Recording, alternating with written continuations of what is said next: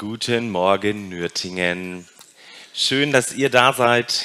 Es ist Herbst, es ist draußen ungemütlich. Aber ihr seid hier drin, das ist schön warm, es ist kuschelig. Schön, dass so viele da sind, schön, dass der Posaunenchor da ist. Und ich hoffe, dass auch gleich schön ist, wenn die Präsentation da ist. Sie ist da. Leute, Herbstzeit heißt Kehrwochenzeit egal wohin man geht, was man sieht, es muss doch irgendwie jetzt zum Herbst hin zum Teil auch beseitigt werden. Manchmal guckt man im Keller rum, da finden sich Dinge, die sperrig sind. Da lassen, verkaufen, wegschmeißen, verschenken oder in die Gemeinde stellen. Ihr wisst, worauf ich hinaus will. Dreh dich doch mal kurz zu deiner Nachbarin, zum Nachbarn um und unterhaltet euch darüber, was in Zukunft, in nächster Zeit für dich dran wäre, wegzuschmeißen, oder wegzukehren. Kehrwoche. Jetzt.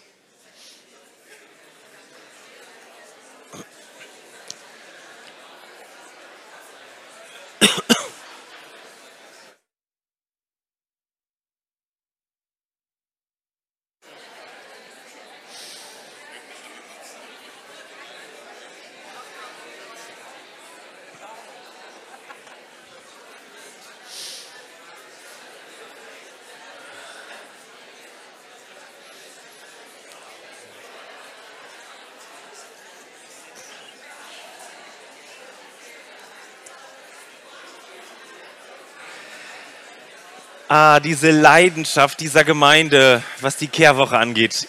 Unglaublich. Diese Kehrwochengemeinde. Ich nenne euch ab heute Kehrwochengemeinde, okay? Leidenschaftlich, total intuit, sehr gut. Es ist tatsächlich eine ganz wichtige Frage. Was soll bleiben? Was darf weg? Wofür wollen wir Platz schaffen? Keiner von uns hat unendlich viel Platz daheim, weder im Zimmer noch in der Gemeinde. Und das sind alles wichtige Fragen, die uns mehr oder weniger tangieren. Manchmal denkt man sich so, ja, da ist ja noch ein bisschen Platz. Man könnte was dazustellen, damit es irgendwann mal Zeit gibt, sich diese Frage durch den Kopf gehen zu lassen. Skurril werden diese Momente erst, wenn Menschen nicht verstehen, dass das, was sie vorfinden, ah, eigentlich nicht zu beseitigen ist. So geschehen hier Schaut euch das mal an. Was seht ihr? Ja, sehr gut. Eine Rettungsdecke, eine Tonne, Papiertonne, ja, ob es eine alte Papiertonne, ein bisschen zugesifft, ne? Was würde das Schwabenherz sagen? Weg damit. Ach, absolut verständlich. Eine Frau, eine sehr eifrige Frau vom äh, Reinigungspersonal hat dieses Kunstwerk abgerissen wo passiert 2016 in einer Mannheimer Kirche. Ähm, sie hat es für Müll gehalten. Also landete es in der Tonne. Das Kunstwerk bizarre Formen mit goldfarbener Rettungsfolie auf dem Fußboden einer Mannheimer Gemeinde gestaltet, Kirchengemeinde, evangelische Kirche. Die Reaktion der Künstlerin Romana Menskun, Zitat, ich war erstmal sehr schockiert und dachte, das kann doch nicht sein. Ja, moderne Kunst, sage ich nur, moderne Kunst. Ähm, das Kunstwerk hieß, bevor es beseitigt wurde, Behausung 6 2016, Inhalt des Kunstwerks. Es geht um Menschen in Not auf der Suche nach einer Unterkunft. Also auch damals schon die Menschen, die übers Mittelmeer schipperten und da zum Teil wirklich ertrunken sind. In Dortmund schrubbte eine Putzfrau den Gummitrog dieses Kunstwerks von Martin Kippenberger Installation, wenn es anfängt durch die Decke zu tropfen, sauber. Schaden 800.000 Euro. Ich bringe nächste Woche auch ein Kunstwerk mit. Und irgendjemand von euch, ich werde es auch versichern, tritt dagegen, okay? Die, aber keine 800.000. Schaut euch mal dieses sakrale Bild an. Alt, ein bisschen abgenutzt, oder? So sieht es doch aus. Ja. Eine 80-jährige Dame in Nordspanien, die regelmäßig in diese Kirche ging oder in, dieses, in diesen heiligen Städten ging, hatte Mitleid mit diesem Bild. Es konnte nicht so bleiben, wie es aussieht. Es musste restauriert werden. Das Ergebnis. ah. Ja. Und ich kann sogar aus eigener Erfahrung erzählen, bei einer Aufruhmaktion habe ich die, ja, wie soll ich sagen, die wichtigsten, wertvollsten, kostbarsten Schuhe meiner Frau nicht mit Absicht, aber letztlich von der, vom Ergebnis her entsorgt. Es gab ähm, Redebedarf, um es mal so zu sagen, und die Ehe der Englisch hing für einen kurzen Moment am Seidenfaden, Schuhfaden. Und ja, wir haben das aber aufgearbeitet. Aber das sind die Fragen an dich persönlich und an euch als Gemeinde. Was soll bleiben? Und ich ganz ehrlich, mir geht es nicht um Stühle. Mir geht es letztlich auch nicht, was bei euch im Keller ist. Diese Frage ist eine viel weitere, größere Frage. Was soll bleiben? Was darf weg? Wofür wollen wir Platz schaffen? Das ist eine spirituelle Frage. Unser Text heute, das Lukas-Evangelium, wenn du eine Bibel hast, schlag sie auf zwei Verse nur. Oder deine Bible-App, ähm, das dritte Buch im Neuen Testament, Kapitel 19, die Verse 45 bis 46. Zwei kurze, knackige Verse. Jesus ging in den Tempel und fing an, alle hinauszuweisen, die dort Handel trieben. Er sagte zu ihnen, es heißt in der Schrift, mein Haus soll ein Haus des Gebets sein, ihr aber habt eine Räuberhöhle draus gemacht. Drei kurze Gedanken für euch. Erst aufräumen, dann ausbacken und jetzt für das junge Publikum dann feiern. Erst aufräumen. Wenn man sich diesen Text mal genauer anschaut, also den Text, der bekannt ist als die Tempelreinigung, könnte man eigentlich auch von einer anderen Perspektive drangehen und sagen Kehrwoche. Jesus einmal nur im Evangelium, das heißt keine regelmäßige Kehrwoche, eine Kehrwoche ist vielleicht die bekannteste Kehrwoche der Welt. Jesus räumt auf. Jesus räumt auf, bevor es wesentlich wird. Er bringt alles vor die Tür und räumt alles aus dem Weg, was uns abhalten könnte, dieses Wesentliche zu erfahren, was er dann bringt. Man könnte sagen, Jesus schafft Raum für Neues. Das ist ja eigentlich auch die Perspektive des Aussortierens. Raum schaffen für Neues. Die Bibel verwendet sehr, sehr drastische Worte, die man eigentlich in Jesu Mund gar nicht kennt. Für uns ist Jesus jemand, der ein kleines Lämmchen krault und blond ist, mit blauen Augen. Kennen wir in Mitteleuropa, sehr beliebt. Ähm, dieser Jesus, also der biblische Jesus, war sehr wahrscheinlich weder blond noch blauäugig, aber er hat, da steht wörtlich, Menschen hinausgeworfen, hinausgetrieben. Krass, oder?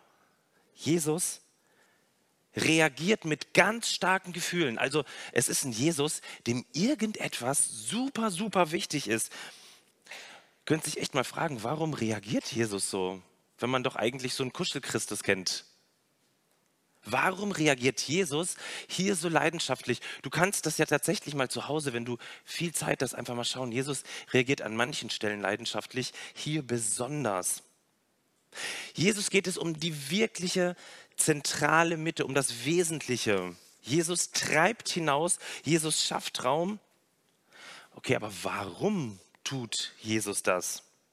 Im Lukas-Evangelium befinden wir uns einige Tage vor dem vielleicht größten, einem der größten Feste im Judentum, dem Passafest, hebräisch Pessach. Dieses Fest erinnert an die, den Auszug aus Ägypten, genau. Seid ihr alle bibelaffin, super. Dieses Fest erinnert an die Befreiung des Volkes aus der Sklaverei. Und wenn wir das so sagen, dann sagen wir das erstmal so, ne? weil die wenigsten von euch Sklaverei erlebt haben. Es bedeutete für das Volk damals etwas, was wir, wenn wir es runterbrechen, auf so eine systematische Ebene doch kennen. Damals bedeutete es, sie mussten schaffen und schaffen und schaffen. Kennst du das irgendwoher? Und schaffen Geh ganz rüber und schaffen und schaffen und schaffen ohne Pause und schaffen eine sieben Tage Woche und schaffen. Und ihr Wert kam daraus, wie viel sie schaffen. Ohne Pause. Steine, Steine, Lehmsteine, Lehmsteine, Lehmsteine. Das war ihr Leben, Lehmsteine. Sklaverei. Eine Situation, in der sie nicht frei entscheiden konnten, sagen, heute möchte ich mal nicht. Heute tue ich mir was Gutes. Self-Care. Sklaverei etwas, was zutiefst fremdbestimmt ist, aber immer was mit Besitz hat. Ich bin der Besitz von irgendjemandem. Jemand verfügt über mich. Bereits einen Monat vor dem großen Passach, Pessachfest wurden in Jerusalem überall Buden aufgestellt. Überall. Damit jeder männliche Jude ab dem zwölften Lebensjahr die Tempelsteuer bezahlen konnte. Die Tempelsteuer war gar nicht wenig. Also, es waren zwei Tageseinnahmen auf heute umgerechnet. Ich habe jetzt relativ entspannt kalkuliert bei einem Bruttolohn von 3000 Euro pro Monat. Bei 22 Arbeitstagen im Monat wären es etwa 270 Euro pro Jahr. Und jetzt die kleine Frage, wer spendet so viel? Nein, Spaß, machen wir jetzt nicht. 270 Euro umgerechnet auf unser Gehalt heute. Und das war nur die Tempelsteuer. Die allermeisten Leute bezahlten darum die Tempelsteuer direkt vor Ort an irgendeiner Stelle im Tempel, denn es waren sehr, sehr viele Pilger unterwegs. Das ist Gläubige, die nicht nur in Israel wohnten, sondern überall in der damaligen Welt, vor allem im Römischen Reich. Also, also aus Griechenland, aus Italien, der heutigen Türkei, aus Ägypten. Der Nachteil war, alle hatten eine eigene Währung. Da gab es nicht nur den Euro, sondern es gab, vielleicht erinnern sich die älteren Geschwister auch mal, Wechselstuben vor, vor der Fahrt nach Italien. Und das Fiese an der Sache, die Leute, die dieses Wechseln des Geldes vollzogen haben, die haben sich dumm und dusselig verdient. Weil sie viele Gläubige, die in den Tempel wollten, um Gemeinschaft mit Gott zu haben und Gott zu opfern, die wurden übers Ohr gehauen. Es wurden höhere Beträge kassiert. Viele Leute, viele Möglichkeiten, Schabernack zu treiben. Selbst auf das Wechselgeld wurde sogar noch eine Steuer ähm, erhoben. Das ist verrückt, oder? Es gibt etliche Berichte der damaligen Zeit, die das beschreiben. Und genau da setzt Jesus an. Jesus räumt auf, Kehrwoche. Er schafft Platz für Neues und er schafft Platz für Wesentliches. Das ist eine Frage, die dich, ich dir heute, oder Fragen, die ich dir heute stelle. Was soll bleiben? Was darf weg? Wofür wollen wir, willst du Platz schaffen in deinem Leben? Ihr müsst nicht nur in die Lagerräume eurer Gemeinden schauen oder euren Keller. Aber es ist so ein bisschen bei uns so, wir sammeln gerne. Ne? Wir stellen Dinge dazu. Ähm, es, es fällt uns schwerer, Dinge loszulassen. Es kommen halt neue Dinge dazu. Und das passiert in jeder Gemeinde so. Mit der Zeit sammeln sich Dinge an. Ich weiß, in meiner alten Stelle in Stuttgart habe ich Jahre 2019 Gewürze irgendwo in der Küche entdeckt, die das Verfallsdatum 2014 hatten. Hat irgendjemand hingestellt. Es kommen Dinge dazu. Wegschmeißen, dalassen, warten, bis sie antik werden. Wir sammeln gerne, wir stellen gerne Dinge dazu, aber gar nicht so sehr räumlich, sondern auch menschlich, psychisch, spirituell. Es kommen neue Leute dazu mit neuen Gedanken, wenn wir positiv sind. Man könnte aber auch sagen mit neuen Sorgen, neuen Ängsten, neuen Zwängen. Jede Nachrichtensendung löst wahrscheinlich einen neuen Angstschwall bei dir aus. Neue Ideen, neue Wünsche und dann all die vielen neuen Trends. Meine Frage an dich heute Morgen persönlich, was siehst du in den Abstellräumen deines Lebens, wo du gar nicht so oft hingehst? Was siehst du da rumstehen? Was davon kann weg? Was davon kann weg, weil es irgendwie das Hineinkommen und das Rumhantieren dort behindert und weil es vielleicht deine Energie frisst, deine Aufmerksamkeit. Was möchtest du loslassen? Wisst ihr, die Adventszeit ist eigentlich eine Fastenzeit in der Christenheit. Die beginnt ja bald. Ne? Sich diese Gedanken zu machen, so ein bisschen zu schauen, was ist da? Und nicht nur weiter am Hamsterrad. Was ist da? Was kann weg? Was an sperrigen Dingen, aber auch an Gedanken, an Befürchtungen, an Sorgen, an Gewohnheiten können wir ganz getrost weggeben, um offen zu werden fürs Neue, fürs Wesentliche. Ich möchte dir ganz kurz ein, eine Minute Zeit geben, hol doch mal kurz deine Notizen-App raus und schreib ganz intuitiv auf, was dir zuerst in den Sinn kommt.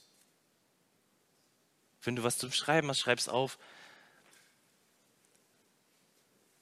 Was leuchtet dir gerade so auf? Was ploppt auf? Was kann weg? Was soll bleiben? Wofür willst du Platz schaffen, Raum schaffen?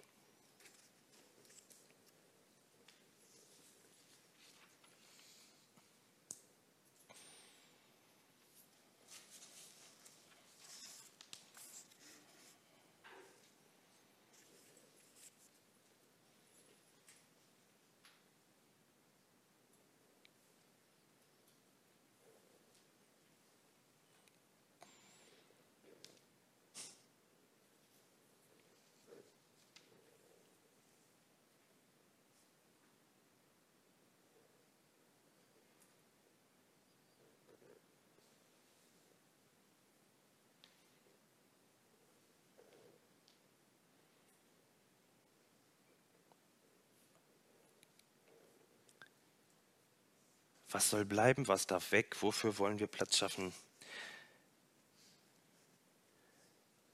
Ich wünsche dir, ich wünsche euch, dass ihr offen werdet für neue Impulse in Beziehungen und im Glauben. Erst aufräumen, das war so mein erster Gedanke heute, den ich dir mitgebe. Mein erster Impuls und das, was Jesus da tut. Und jetzt beschreibt Jesus, warum er aufräumt. Erst aufräumen, dann auspacken auspacken. Hört sich gleich besser an, ne? Sind wir gleich schon am 24.12. gedanklich, zumindest meine Kinder, die so lange Wunschzettel geschrieben haben.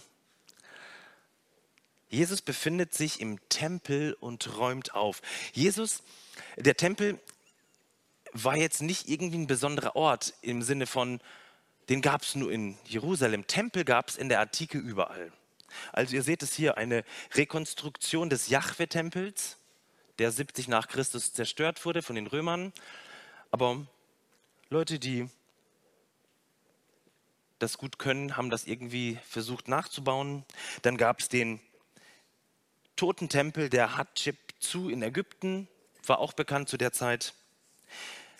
Oder viel weiter im Osten der Kandaria Mahadeva Tempel in Indien. Sorry für das wahrscheinlich nicht richtige Aussprechen. Und natürlich in Griechenland, da gab es auch viele schöne, dieser Tempel der Hephaistos in Athen in Griechenland. Also Jesus befindet sich im Tempel. Der Tempel war für die Juden, aber auch für alle Menschen, die irgendwie spirituell waren, das waren ja wahnsinnig viele Leute damals, ein heiliger Ort, wo Gott oder in anderen Völkern mehrere Gottheiten angebetet oder kultisch verehrt wurden. In den allermeisten Tempeln der orientalischen Kultur oder in der griechisch-römischen Welt ging es um ähm, folgendes Tempelprinzip. Ähm, ich würde sogar noch einen Schritt weiter gehen. Es ist bis heute ein sehr gängiges Lebensprinzip von Menschen, die irgendwie spirituell sind. Und das lautet so, bring etwas und du bekommst etwas. Bring etwas und bekomm. Also bring zum Beispiel Essen bring irgendetwas Materielles, lass es da, stell's hin, vor oder neben die Gottheit, gib es weg, gib es aus deiner Hand, opfere es, dann sag, was du willst, laut oder leise und warte darauf, was du bekommst. Verstehst du das Prinzip? Man äh, könnte den Blick weiten, es geht eigentlich nicht nur materielle Dinge, Dinge, die ich gebe, hergebe, opfere, es könnten auch Dienstleistungen sein, etwas, das ich tue, also für eine Gottheit tue. Ähm, ich tue dir einen Gefallen, ich zeige dir meine Sympathie, meine Wertschätzung und als Gegenleistung hätte ich gerne, dass du. Und das Prinzip ist immer wieder gleich. Geben, um zu bekommen. Tun, um zu bekommen. Im Kern geht es bei der ganzen Sache um eine Investition. Ich investiere in eine Gottheit, um eines Tages eine Auszahlung des Invests zu kriegen, wie in Form eines Segens. Also ich gebe dir was, damit du es mir gut gehen lässt, damit du mich segnest, damit du meine Familie segnest. Ich habe das in Südkorea erlebt, als ich 2001 da war. Es gab da eine Fülle von Kirchen, aber es gab auch sowas wie so Heiligenschreine ähm, mit der ähm, Verehrung von, ja, ähm, von, von Menschen, die gestorben sind. Und dann hat man einfach den Verstorbenen Essen hingestellt. Die, das wurde, ver, das vergammelte. Das, aber man hat immer neues Essen dazugestellt, regelmäßig. Und irgendjemand, meistens Tiere oder Insekten, haben dann das Essen zum Teil gegessen, zum Teil lag es auf dem Boden und stank. Geben, um etwas zu bekommen, tun, um etwas zu bekommen. Im Kern geht es bei der ganzen Sache ganz häufig um eine Investition. Und ich vermute, dass Jesus genau deswegen so leidenschaftlich, so zielstrebig und auf den ersten Blick so maximal ungewohnt hart zu uns ist. Denn wenn es um den Glauben an den einen Gott, den Schöpfer des Himmels und der Erde, um den Vater Jesu Christi geht, funktioniert das nicht. Egal, was du im Glauben gelernt hast, das, das geht nicht. Dieses wenn, dann oder ein umzu. Du kommst in den Gottesdienst, um Gott um Segen zu bitten, sonst macht er das ja nicht. Ne? Der Kern darf kein Tauschhandel sein. Der Kern darf kein Konsum sein. Der Kern ist nicht etwas, das wir instrumentalisieren und dann bekommen, was wir gern hätten. Der Kern unseres Glaubens, der Kern unseres Lebens, der Kern dieser Gemeinde, der EFG Nürtingen, dieser Kern ist für uns alle, und das ist vielleicht die, ja, die mittelgute Nachricht, ist extrem kompliziert und anstrengend. Besser gesagt, kontraintuitiv, gegen jede Intuition, die wir so mitbekommen haben, sowohl kirchlich wie auch persönlich oder familiär, gegen jede Gewohnheit, gegen jede Logik. Es, der ist geradezu ungerecht.